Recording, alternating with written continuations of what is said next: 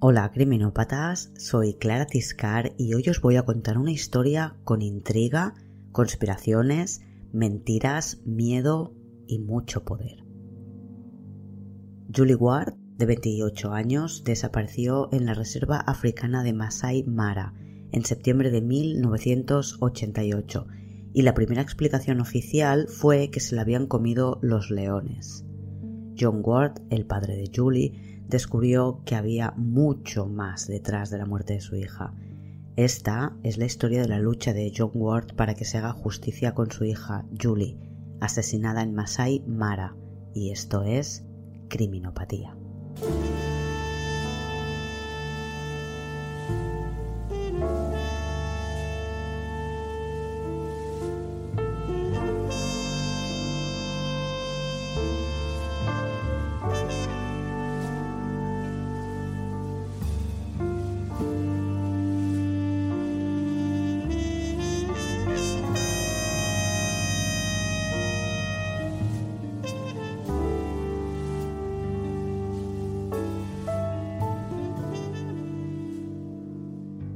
Ward de Suffolk, Inglaterra, nació en octubre de 1960 y había trabajado como asistente personal de un fotógrafo. Tenía 28 años y un sueño por cumplir, ser fotógrafa de animales salvajes. Quizás podría dedicarse a esto profesionalmente o quizá si lo hacía una temporada podía quitarse ese deseo y enfocar su vida hacia otro lado. Sea como sea, en 1988 decidió que no quería desearlo más, que lo iba a hacer y que ya vería hacia dónde la llevaba la vida. Ese año, 1988, decidió que iba a tomarse un año sabático para visitar África, ser fotógrafa y ver qué hacía después cuando volviera.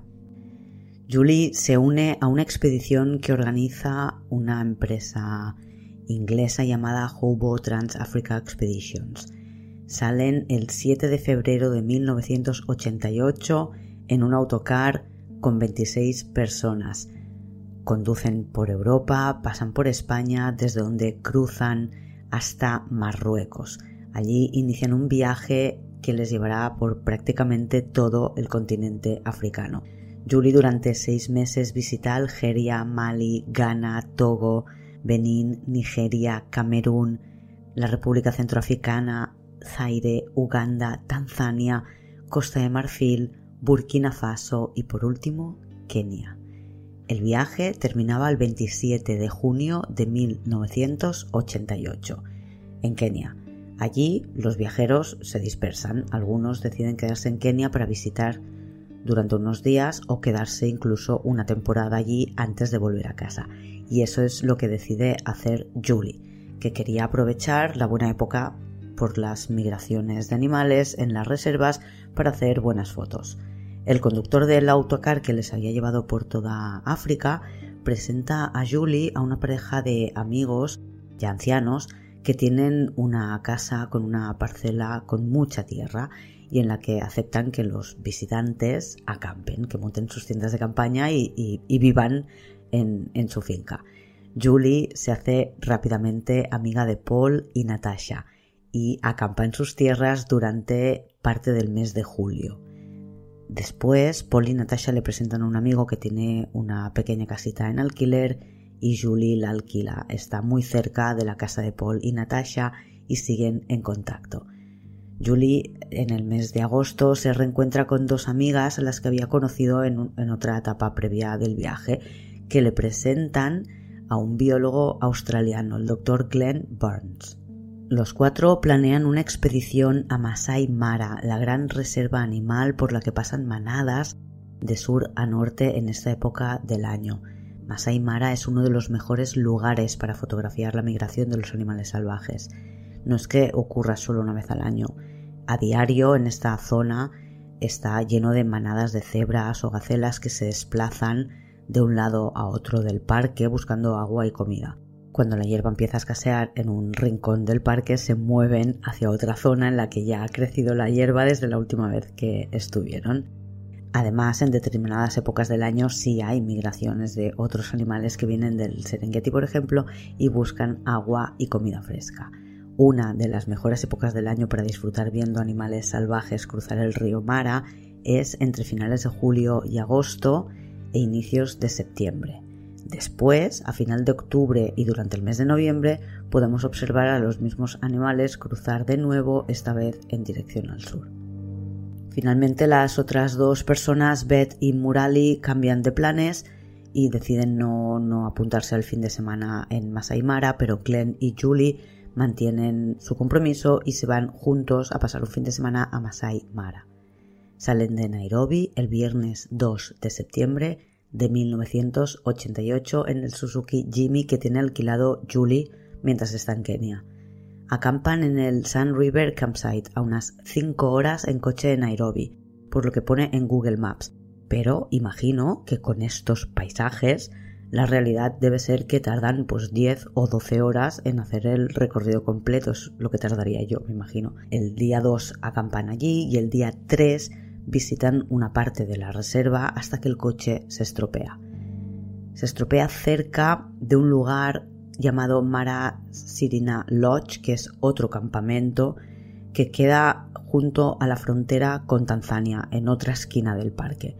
Pasa por allí un camión con turistas que han salido del Mara Sirina Lodge y que conduce Stephen Watson les recoge y les lleva al Mara Sirina, donde ayudan a Julie a que su coche sea remolcado, lo llevan a un mecánico, pero obviamente tienen que pasar allí la noche porque no tienen tiempo de arreglar el coche, como mínimo hasta el día siguiente. Al día siguiente le mirarán el coche a ver qué pasa.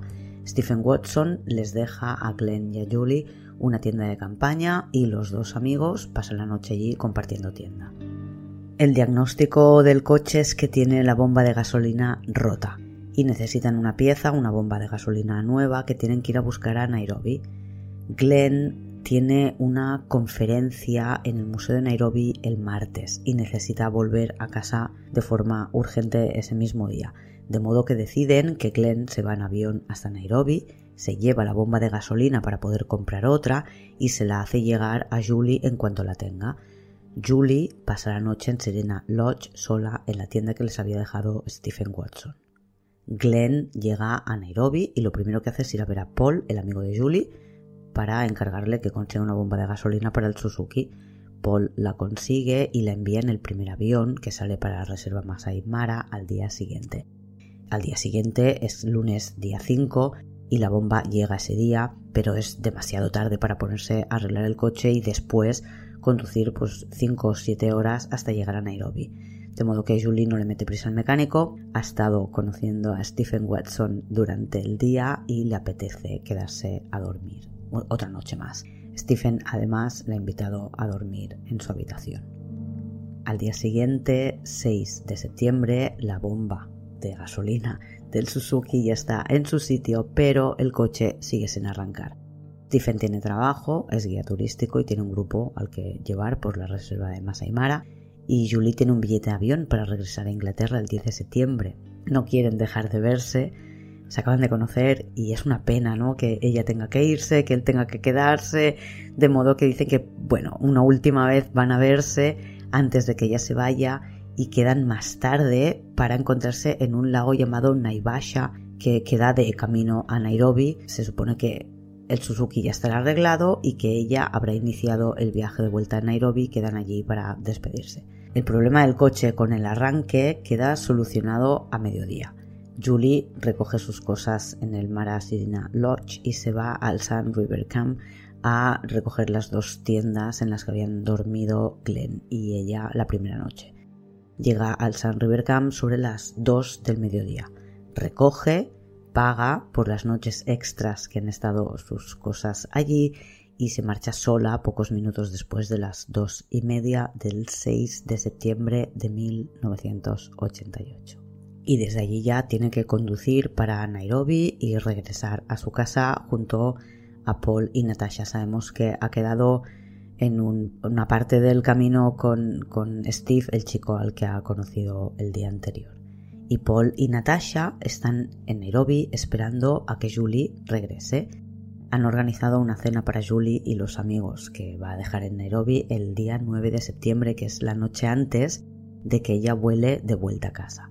Pero el día 6 no regresa. El día 7 tampoco ha vuelto a la casita que tiene alquilada y la pareja de amigos empiezan a preocuparse. El día 8 siguen sin saber nada de ella y deciden preguntar en hospitales a ver si ha tenido un accidente y no se han enterado, pero nadie sabe nada de ella. El día 9, que es cuando han organizado la cena, tampoco ha vuelto a casa y el día 10, que es cuando tendría que coger el avión, reciben una llamada de su padre, John Ward, preocupado porque Julie no le ha llamado diciendo a qué hora va a llegar al aeropuerto y quiere saber qué planes tiene Julie, cómo vuelve a casa. Paul le explica a John Ward que desde el día 6 nadie sabe nada de Julie.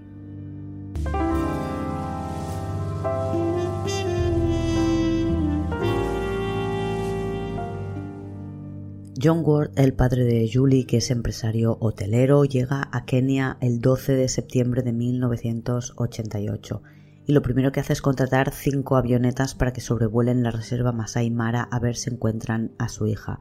Esa misma mañana, a las 11, desde una de las avionetas ven el Suzuki de Julie en un barranco. No tiene pinta de estar accidentado, está lejos de la carretera, cerca de un río y tiene SOS escrito en la parte superior del coche.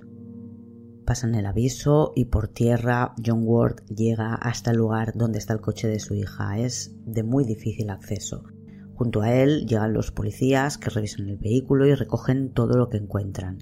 Encuentran dentro del coche mapas, unas deportivas, dos botellas de cerveza, unos binoculares y las tiendas y sacos de dormir que había recogido en el primer campamento en el que estuvo con Glenn. La hipótesis es que salió de la carretera quizá para hacer fotos y se le estropeó el coche. Escribió SOS en el techo del vehículo y debió volver hacia la carretera para buscar ayuda, porque es lo más lógico. Hacia el otro lado solo hay un río que es imposible de cruzar. Solo a veces y en determinados puntos que tienes que conocer, si hay un nivel bajo de agua, se puede cruzar en coche o a pie. La búsqueda pues se centra en la zona entre la carretera y donde han encontrado el coche, hasta que Simon Ole Makala llama por radio diciendo que ha encontrado una hoguera con restos humanos. Makala es el jefe de los guardas del parque.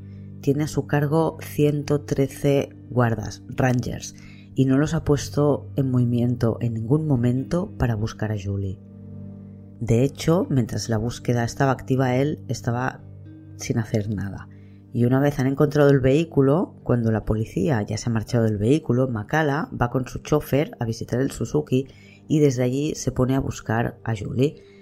Encuentra los restos a 26 minutos conduciendo. Lo que encuentran de Julie es una parte de su mandíbula y la parte inferior de su pierna izquierda. Están quemados. El padre, que es de los primeros en llegar tras el aviso de Macala, se da cuenta rápidamente de cómo huele a gasolina. Y la búsqueda no cesa porque solo han encontrado una parte de los restos de Julie, pero ahora la zona para buscar es más acotada. Ya saben más o menos dónde puede estar. Se supone que el resto de Julie pues se la habrán llevado los animales y estarán repartidos no muy lejos. Y a lo largo de los próximos días encontrarán otras partes de Julie, por ejemplo el cráneo, pero nunca van a poder juntar de nuevo todos los huesos. La primera autopsia firmada por el doctor Shaker indica que Julie fue desmembrada por un instrumento de una sola hoja, probablemente un machete, rociada con gasolina y quemada después. Esto se lo dicen a John de viva voz. Sin embargo, el resultado oficial de la muerte, el informe que después presenta el doctor Shaker, dice que la muerte es accidental. Y el día 17 de septiembre en la prensa se publica que una turista ha sido devorada por animales salvajes. El artículo dice que es muy difícil precisar si fueron leones, hienas, leopardos o algún otro tipo de animal. Y después de que estos animales se la comieran, fue alcanzada por un rayo que provocó un incendio. Al padre de Julie le parece absurdo. Un rayo, cómo va a incendiarlo, cómo va a hacer que huela gasolina, qué es lo que está pasando y hace presión hasta que consigue que se cambie la conclusión de la autopsia. El nuevo informe dice que Julie se suicidó, se cortó la pierna y después hizo el fuego. John Ward sabe que no es cierto, ha visto desaparecer palabras del informe de autopsia, lo del corte con una herramienta de una sola hoja, por ejemplo, nadie menciona la gasolina y sabe que su hija fue desmembrada y quemada.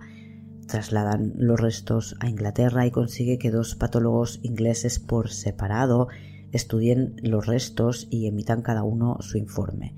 Y ambos dicen que la cabeza fue cortada desde atrás. Después fue desmembrada, Después la rociaron con gasolina y después la incendiaron. John Ward tiene dos informes que, que, dicen que Julie fue asesinada, que la cortaron y la quemaron. Y han pasado dos años y en Kenia no han demostrado ningún interés en resolver la muerte de, de su hija Julie. Y con estas pruebas, John Ward regresa a Kenia a exigir una nueva conclusión por la muerte de su hija y consigue que un juez le dé la razón. Julie Ward fue asesinada y ya está. El juez no ordena ningún tipo de investigación para llegar hasta el final. O sea, fue asesinada, pero ¿por quién? No les interesa, no... Simplemente hacen la declaración de, de sí, reconocemos que fue asesinada y ya está. No hay peticiones, ni investigaciones, ni nada que venga después que sería lo lógico. Simplemente tienen la declaración de que fue asesinada.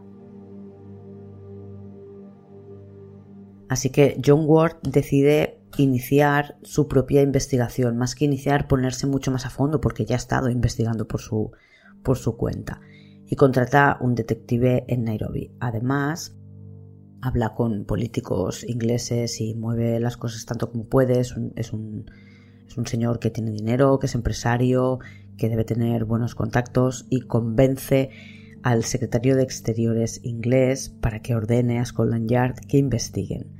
Y así ocurre. Investigadores ingleses se desplazan a Kenia para ver si pueden ayudar a esclarecer la muerte de Julie Ward.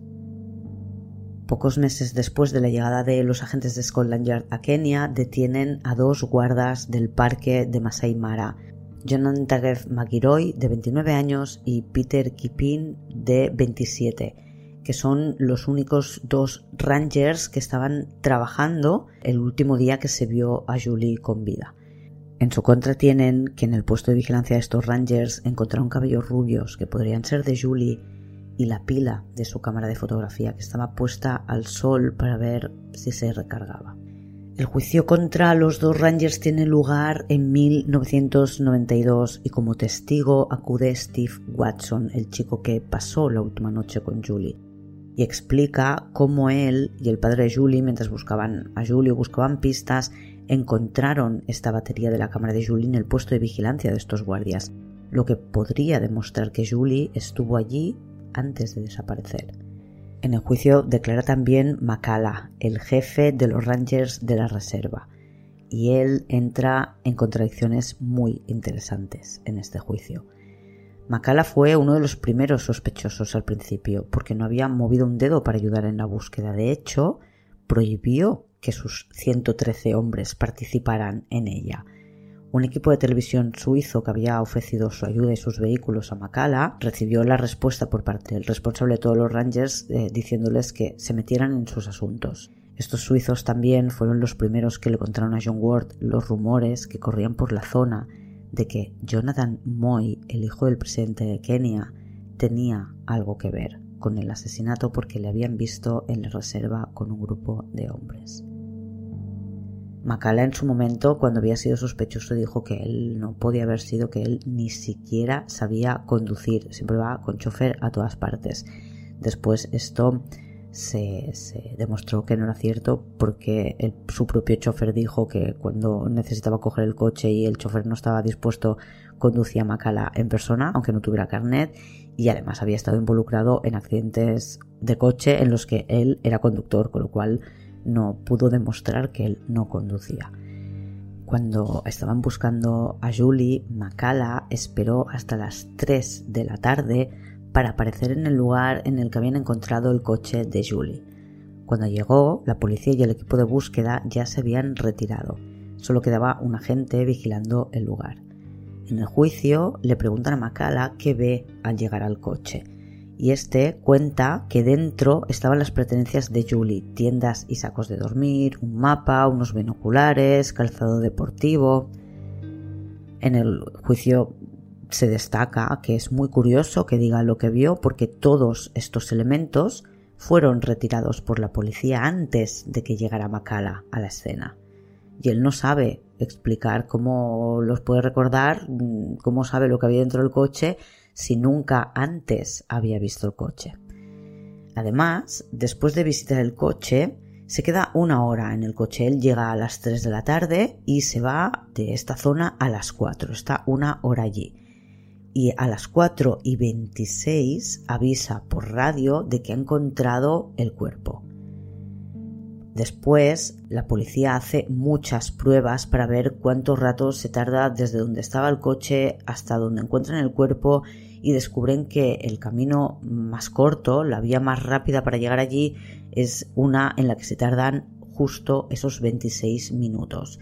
Está comprobado porque hay testigos, entre ellos un policía, que certifican que que Macala estuvo hasta las 4 de la tarde, por tanto si llega al cuerpo a las 4 y 26, solo ha dedicado 26 minutos de tiempo en encontrar, en descubrir dónde está el cuerpo. Y es curioso que haya sido así porque él no sabe dónde está el cuerpo. Y además el cuerpo lo han encontrado al otro lado del río. Es un río que es muy difícil de cruzar, por lo que era poco previsible que Julie hubiera cruzado ese río. A nadie se le ha ocurrido buscar al otro lado del río el cadáver de Julie. Y en cambio Macallan lo hace. Y cuando le preguntan por qué llega tan rápido a la escena, no sabemos si del crimen o donde han dejado el cuerpo para quemarlo, él, dice que, siguió una intuición que condujo y que fue suerte, casualidad pero después cuando le apretan en el juicio, claro, han pasado años y ha podido prepararse la, la, explicación mejor, en el juicio explica que es que vio buitres en el cielo. Pero, atención, porque está a 26 minutos conduciendo. O sea, no sé cuántos kilómetros son, pero estará muy lejos y no sé si Creo que no, vamos, yo creo que el ojo humano no tiene capacidad, por muy limpio y no haya nada en medio en el cielo de África, por tanto no se entiende que Macala pudiera llegar directo desde el coche hasta donde estaba el cuerpo.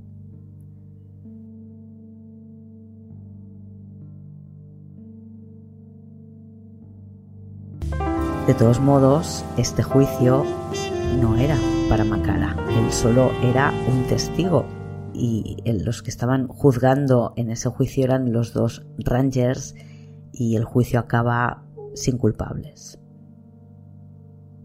John Ward en su tarea de investigación descubrió que Macala, que había sido el jefe de los Rangers de Masai Mara, desaparece de la reserva justo después del asesinato de Julie Primero explican que está de baja, después que le han suspendido de empleo y finalmente nunca más aparece en su puesto de trabajo en el parque, ya que le trasladan al puesto en el que había estado anteriormente.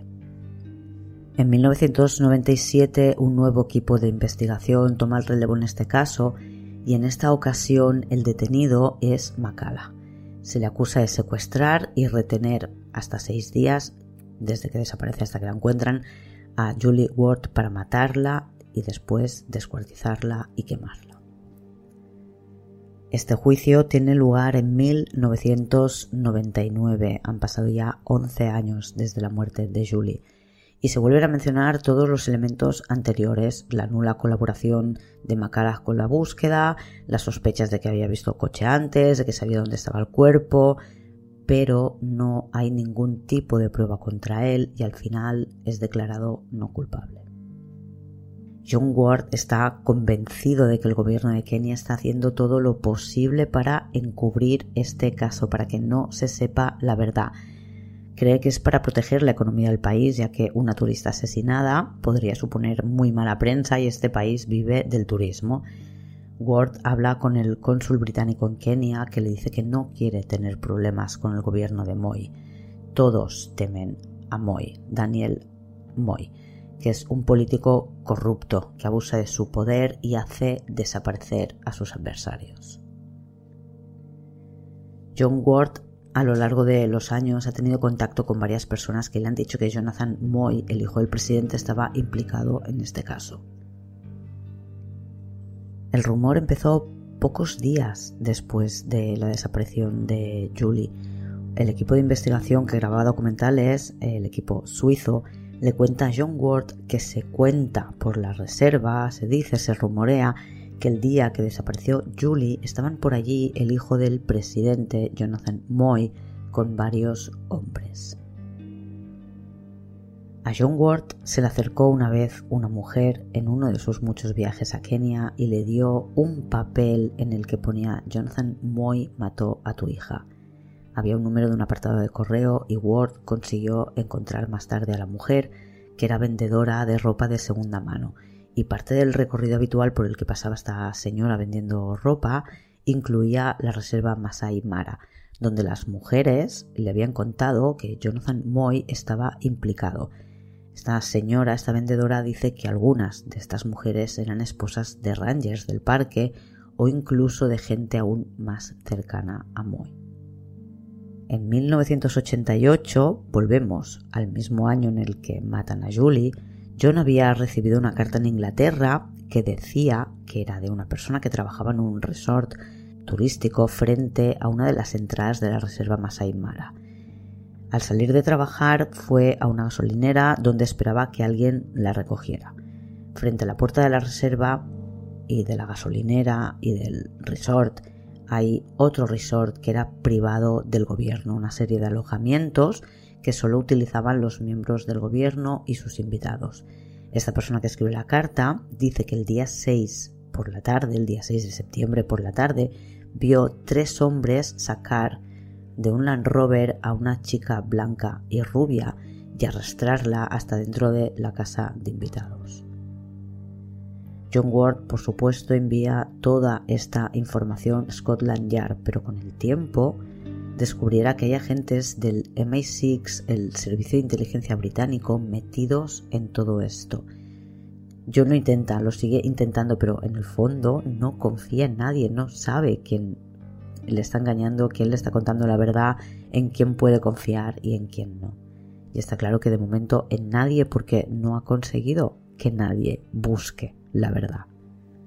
En 1992, antes del juicio de los Rangers y antes, mucho antes del juicio a Macala, un hombre había declarado que vio el asesinato de Julie Ward. Él dijo que era un miembro del servicio secreto de Kenia y según contó formaba parte de una especie de escuadrón de matones o mercenarios cuyo trabajo era amenazar a los enemigos del gobierno, quemar sus casas y en ocasiones matarles. Este hombre se llama Valentine Uruhu Kodipo y se convierte en testigo protegido porque no ha salido a explicar solo la muerte de Julie. Está declarando por temas mucho más eh, importantes y que afectan mucho más al gobierno, muchas otras muertes. Es trasladado a una vivienda considerada segura en Kenia. Parece que la vivienda es atacada, después le tienen que trasladar a Uganda y por último se le busca asilo político en otro país. Canadá es el, uno de los primeros países a los que piden asilo, rechaza la petición por su pasado criminal. Entonces limpian un poco el expediente, no lo cuentan todo, lo presentan a otros países y en Dinamarca aceptan, después de recibir, como decía, un informe rebajando sus implicaciones. Codipo muere en Dinamarca 20 años más tarde. John Ward le visitó varias veces. Este hombre le contó que Moy dio la orden de matar a Julie después de que la violaran en grupo y ella amenazara con denunciar. A John esta versión no acaba de cuadrarle porque tiene otras versiones de diferentes partes que encajan más entre ellas y no acaban de encajar con esta de Codipo. Sin embargo, esta versión de Codipo es la más aceptada por, por todos los estamentos internacionales. John, como decía, tiene otra versión que le encaja más, que se la cuentan durante su visita a Kenia cuando estaban juzgando a Makala. Es un hombre que contacta con él, que pide que le visite, que no se le reconozca. Todo el mundo que habla con, con, con John es gente que tiene mucho miedo y que pide mucha protección y mucha seguridad antes de, de, reunirse con, con Ward. Y Ward, antes de reunirse con este hombre, claro, pide pruebas, cómo sé que me vas a decir la verdad, cómo tal. Entonces cuando se reúnen, eh, este hombre le enseña un montón de fotos que tiene junto a Jonathan Moy, que es el hijo del presidente, con lo cual ve que han tenido una relación cercana, quizás no de amigos, pero sí que ha estado muy cerca de él en muchas ocasiones. Es un trabajador de su granja. De hecho, John Ward vio esta granja de Jonathan Moy en una de sus visitas a Masai Mara y le llamó mucho la atención porque está en una zona donde hay bastantes granjas, pero la mayoría, por lo que cuenta John Ward, no son más que una cabaña, un granero, todo muy rudimentario y simplemente pues, son explotaciones agrarias sin edificios bonitos o que llamen la atención. Y de repente se encuentran con una granja de piedra, con caminos empedrados, rodeado de árboles, jardines bien cuidados, una granja de ensueño, ¿no? El conductor del coche con el, que iba Ward le explica que esa es la granja del hijo mayor del presidente, Jonathan Moy en ese momento John Ward no tiene ni idea de quién es Jonathan Moy o la relación que tiene con la muerte de su hija. Está dirigiéndose hacia el Mara Sirina Lodge en uno de los primeros viajes, sino el primero, que es el último lugar en el que durmió Julie antes de desaparecer. Entonces, yendo hacia el, el Lodge, ve la granja de Jonathan Moy. El caso es que este hombre con el que ha quedado durante el juicio de Macala es un antiguo trabajador de esta granja. Le cuenta a Ward que sabe que Jonathan Moy fue el responsable de la muerte de Julie. El día 6 de septiembre de 1988, Moy estaba con su hombre de confianza, que era el encargado de la granja de Moy, era un hombre llamado Ibrahim Choge. Ibrahim no solo es el encargado de la granja, Moy, que es un niño rico que no ha trabajado en su vida, tiene como afición pilotar coches de carreras, pues Ibrahim era su copiloto y estaba casado con una de las hermanas de Jonathan Moy. Por tanto, también era su cuñado y yerno del presidente Moy. Por lo visto, la intención era visitar otra de sus granjas y para ir hasta ella el camino más corto era atravesando Masai Mara. Por el camino se encuentran con Julie, que había salido del coche para hacer unas fotos. Junto a Moy iban el chofer, de copiloto iba Ibrahim y dos guardaespaldas. Ibrahim intentó evitarlo, pero Jonathan Moy violó a Julie. Parece ser que después ordenó que se deshicieran de ella. Ibrahim como testigo ya no sabe nada más. Le, le da el nombre de los dos guardaespaldas y del chofer de Moy y explica que tiempo después escucha una discusión entre Ibrahim y Moy en la que Ibrahim le dice que va a contar a todo el mundo lo que le hizo a esa chica en Masai Mara. Y el hecho es que a Ibrahim le despiden. Moy no vuelve a visitar la granja, la cierran y todos los trabajadores, como este hombre, se quedan en la calle. Y de hecho es algo que el propio padre de Julie ha ido viendo con sus propios ojos, porque dos años más tarde, cuando vuelve a pasar por ese camino, se da cuenta de cómo se ha descuidado la granja ya no luce bonita, los árboles no están cuidados, el camino empedrado está lleno de malas hierbas y le pregunta al chofer qué ha pasado. El conductor le explica que era la granja, debe ser otro conductor, y le explica que esa era la granja del, del hijo del presidente, Jonathan Moy, y que hace un par de años que no se le ve por ahí cosa que coincide con el asesinato de su hija.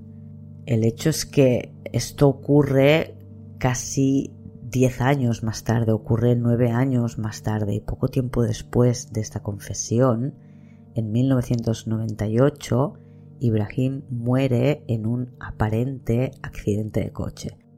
El padre de Julie se entera en Inglaterra mientras lee la prensa de Kenia. Se ve que hay un proceso abierto para analizar este accidente porque el padre de Ibrahim, que es el ministro de Correo y Telecomunicaciones, lo ha solicitado.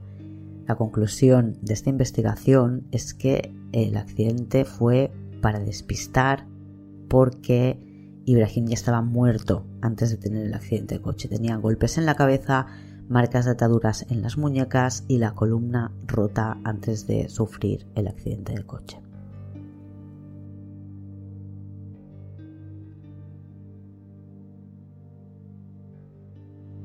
En 2004, John Ward consigue que en Inglaterra hagan lo que llaman inquest, que es una especie de investigación judicial. No hacen un juicio, sino una investigación. Se hace con una vista pública, se aportan pruebas y demás y consigue que se acredite que la muerte de su hija fue delictiva, es decir, un homicidio o un asesinato.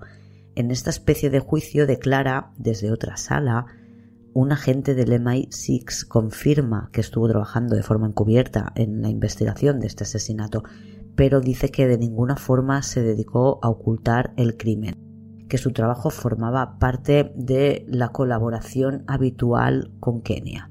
No explica más, pero asegura que no encubrieron este asesinato.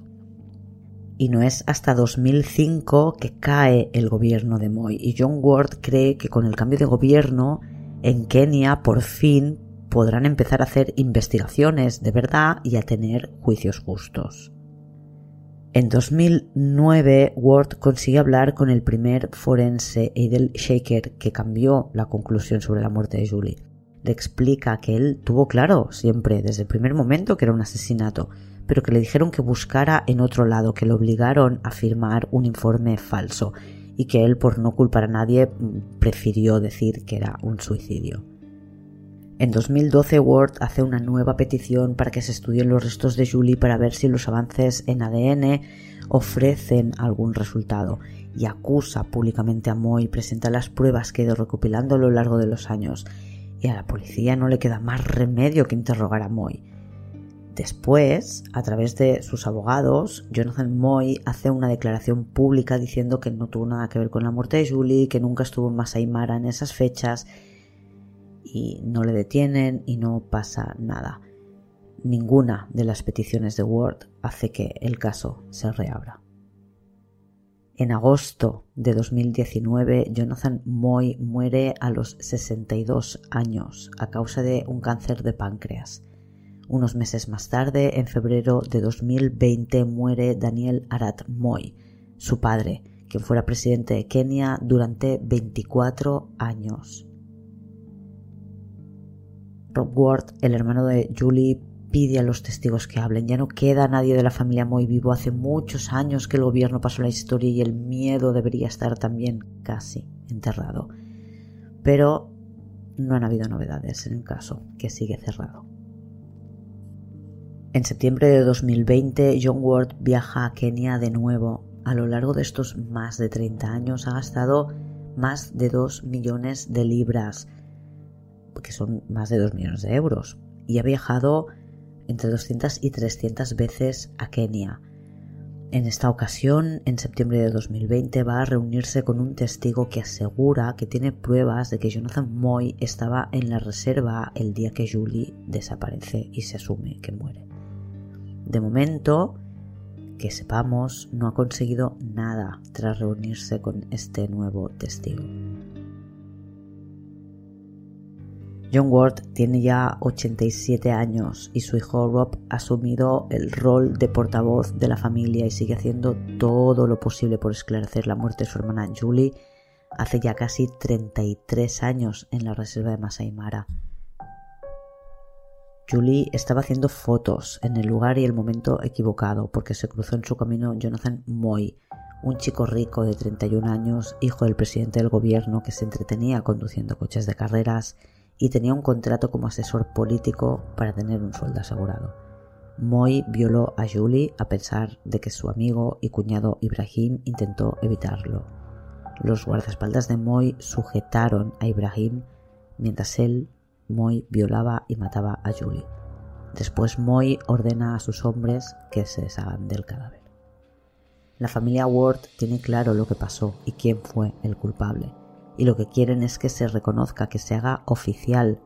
El hijo del presidente de Kenia violó y mató a su hija y fue un crimen cubierto por el gobierno y la policía, no para proteger los intereses económicos del país, que era lo que parecía en un principio, sino para proteger los intereses de la familia Moy, la más poderosa del país. Y esta ha sido la historia del asesinato de Julie Ward en Masai Mara. Como siempre, si queréis leer más información sobre este caso, podéis visitar el blog criminopatia.com. Y si os encanta este podcast y queréis ayudarme a producirlo, ya que es un podcast totalmente independiente que no se hace con el apoyo ni de marcas, ni plataformas, ni tiene publicidad, ni nada, podéis visitar criminopatia.com barra fans por menos de lo que cuesta un cine con cena, puedes ayudarme a producir este podcast y a cambio tendrás acceso a todos los episodios exclusivos del club de fans que haya publicado y a un año de contenido exclusivo. Y si queréis más, en Instagram hago stories, agradezco a mis mecenas su apoyo y en Twitter comparto noticias, opiniones y charlas criminópatas. Buscadme en las redes como Criminopatía, por supuesto. Y si acabas de descubrir este podcast y no lo estás siguiendo, dale ya al botón de seguir en la plataforma en la que estés y pasa por criminopatía.com para suscribirte y recibir el episodio cero del club de fans que te envío por correo automáticamente. Hasta la semana que viene, criminópatas.